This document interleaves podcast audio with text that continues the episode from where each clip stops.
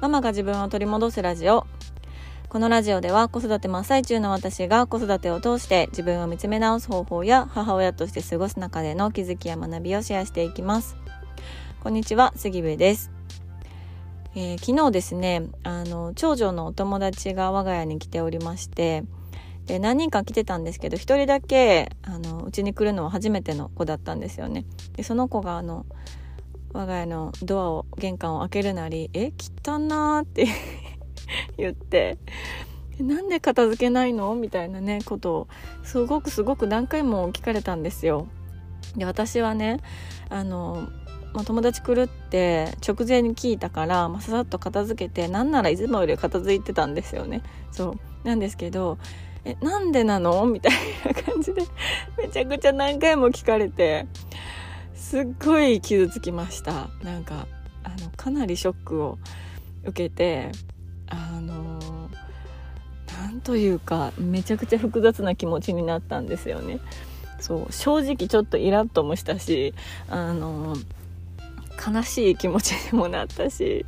ショックだったしもうね危うくその感情の波に飲み込まれそうになってたんですけど、うん、でもこれ今は私こうやって公の電波を使ってねなんか片付けられないのがコンプレックスなんですとか言って話してるんですけど少し前まではそれも言えなくってそう片付けられないということをなんか人に言えなかったんですよね。恥ずかしくて。そう。なんですけどそんな自分が苦しかったりとかあまりにもそこを自分でコンプレックスって思いすぎていてあの旦那さんがねちょっと片付けのこととか家の部屋のこととかを話すと異常に反応してそれがきっかけで喧嘩になったりとかも私の本当に思い込みですよね。思い込みのせいでなんか争いになることがすごく多かったから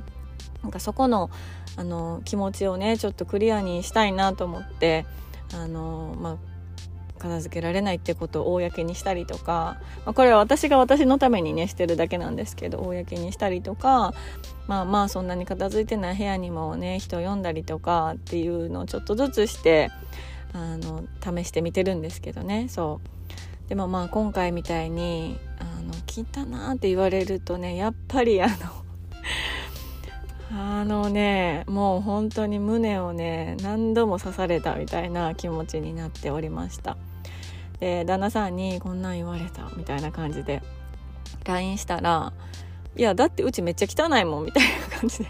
帰ってきて「いやもうフォローしろよ」と思ったけど、うん、あのなんか毎日家にいたら分からんかもしれんけどあの他の家からね見たらうちめっちゃ汚いでみたいなこと言われてそうですよね。もう分かってます。はい分かってます。みたいな。すいませんでしたってなったんですけど。そうそうそんなことでまあちょっと片付けはねできるようになるのかなどうなのかなと思ったりしております。はい。えー、今日のテーマなんですが今日のテーマは「悩み半分喜び2倍」というテーマでお話をしようと思います。でこのね私がこんなことがあって傷ついたとかショックだったみたいなこともあの今私がしているママのコミュニティがあるんですけどねそこのあのチャットのね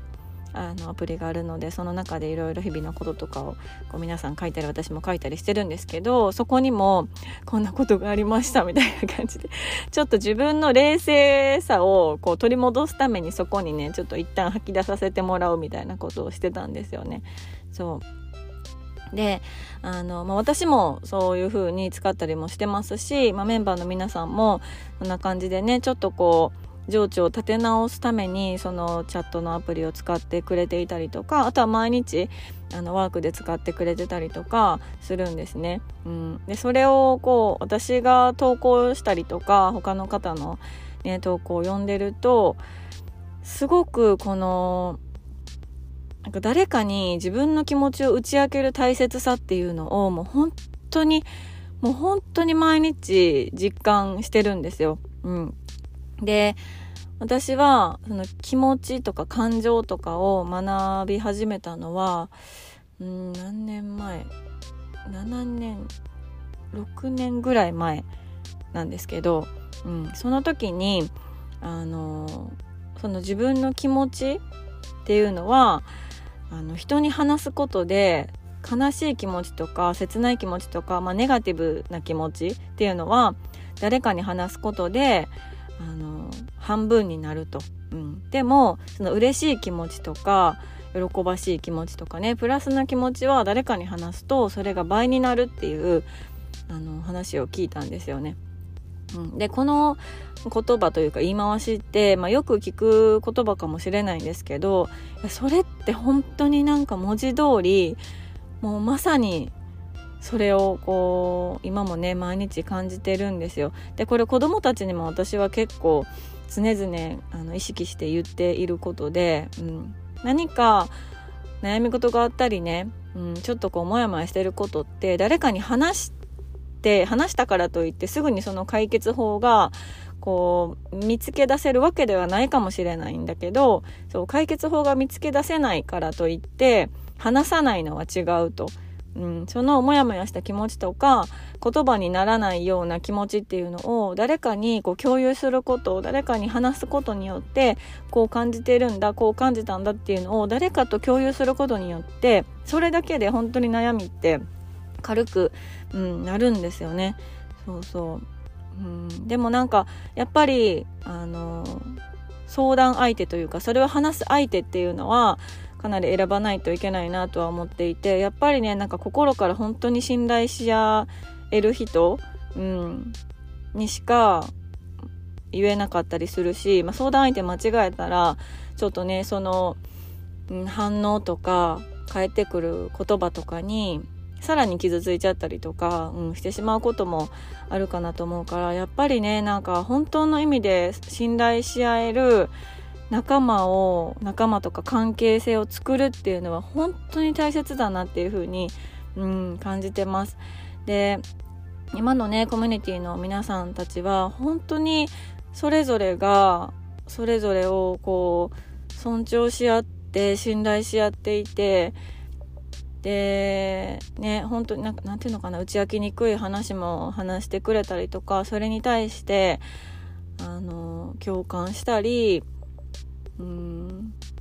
自分のねそれぞれの考えを話したりとかして本当になんなんなんだ？って何なんだ？この関係は？みたいなはい。感じで思ってるんですよね。うん。もうなんか美しすぎるというか もう感動しっぱなしで私は。うん。